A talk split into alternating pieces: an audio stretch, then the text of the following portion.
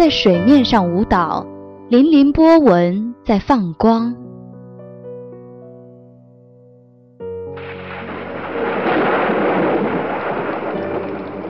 雨渗入泥土中，沁香绿草的芬芳。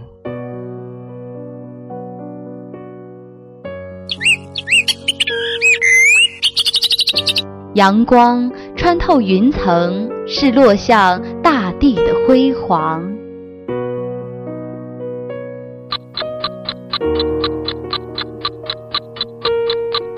岁月从树林中走过，留下圈圈年轮。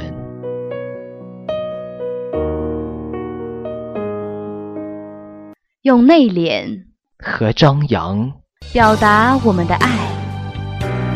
停驻在这里，停驻在文苑漫步。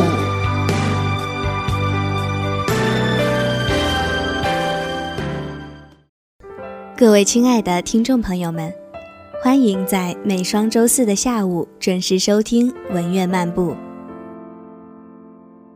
世界庞杂，自我渺小，平等是珍宝，生命大河却流逝。不回见，时间只能继续往前走。生命是多大的奇迹，让每个刹那都崭新。生命也给予每个人不一样的世界。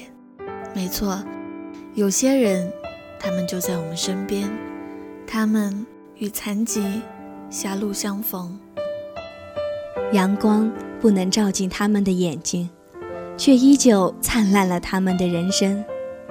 歌声不能流进他们的耳中，却依旧欢乐了他们的笑容。语言不能表达他们的自强坚定，却依旧让我们感受到了他们对生命的渴望。我希望他们的生命中永远没有畏惧，没有退缩。想到一句话，我们都一样，年轻。又彷徨。其实我们都一样，渴望自由，渴望友谊。或许你有些地方和我们不一样，但就是这样，才能给我们用温暖照亮你生命的机会。兔唇孩子也是如此，让我们与流沙一起分享最后那句谢谢的真意。一个兔唇孩子坐在席上，几乎所有人都朝他看。我知道这样极不礼貌，但还是不由自主地看了他好几眼。只有我儿子在呵呵笑，莫名其妙。儿子拉拉他的手，嘴里含糊不清地说：“玩儿。”儿子最大的乐趣就是能找到伙伴。现在，唯一没有带怜悯的目光看他的人，是一个才满周岁、正牙牙学语的孩子。他们离座来到了地上，我提醒我儿子不许捣蛋，儿子不顾我。抓着地上一只已燃放的爆竹，乐不可支。等饭吃罢时，我才知道，这兔唇孩子是我的一位乡村亲戚的孩子。因为多年未遇，他们抱养了他。如果是我，我绝不会。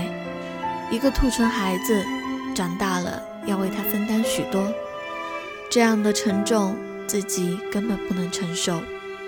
在席中坐的人中，没有一个人问起这个兔唇孩子，不问就是最大的轻视了。我认为，本来我吃完这顿饭就要走了，这只是逢年过节的一个形式。但看到那对父母坐在一边，而另外一些客人正热闹地聊着天，我就不忍心抱儿子回家。我也坐在一边看着他们玩。兔唇孩子和我的儿子都很开心。夜幕降临了，我觉得该走了。我从袋里拿出五十元钱来，塞到兔唇孩子的手中，说：“叔叔给你的压岁钱。”我顺手抱过儿子，对招待我的主人说再见。我走出大门，听到那个兔唇孩子哇的哭了。我也不明白发生了什么，径直走向黑暗中的楼梯。我到楼下时，有个人跟着下来，看是兔唇孩子的父亲。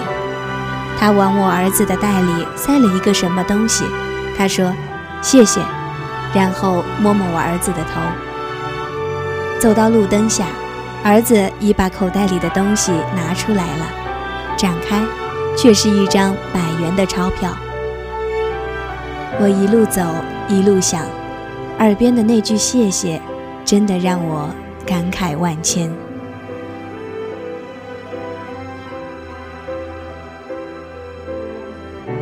亲爱的听众朋友们，今天的文苑漫步就要与大家说再见了。下期节目我们不见不散。